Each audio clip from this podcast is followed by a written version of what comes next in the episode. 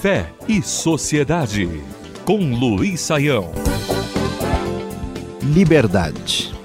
Em 1970, o cobiçado e importantíssimo Prêmio Nobel de Literatura foi entregue ao dissidente russo Alexander Solzhenitsyn.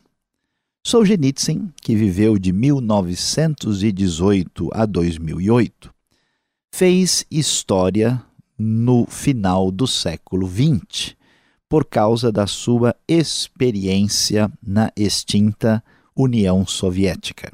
A verdade é que Alexander Solzhenitsyn ficou famoso por causa do seu livro Arquipélago Gulag, onde nós podemos ter uma ideia do que aconteceu na antiga União Soviética no período stalinista. Solzhenitsyn fora prisioneiro por 11 anos num campo de concentração conhecido como Colima. Ali, nesta obra que recebeu atenção e notoriedade internacional, Solzhenitsyn descreve o que significa a opressão de um Estado ditatorial que encerrou a possibilidade de manifestação de liberdade no contexto político da extinta União Soviética.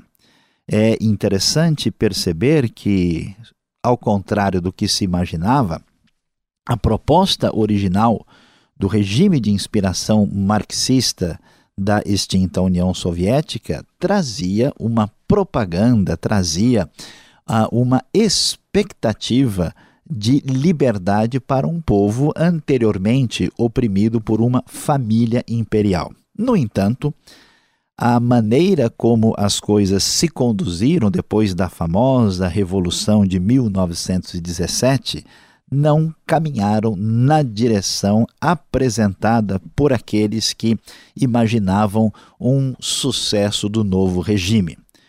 O período stalinista foi um dos períodos mais terríveis, não só da história daquele país, mas também da história humana, com milhões de vítimas de um contexto histórico onde a liberdade não pôde ser uma realidade na vida das pessoas comuns ficará marcado para sempre na história.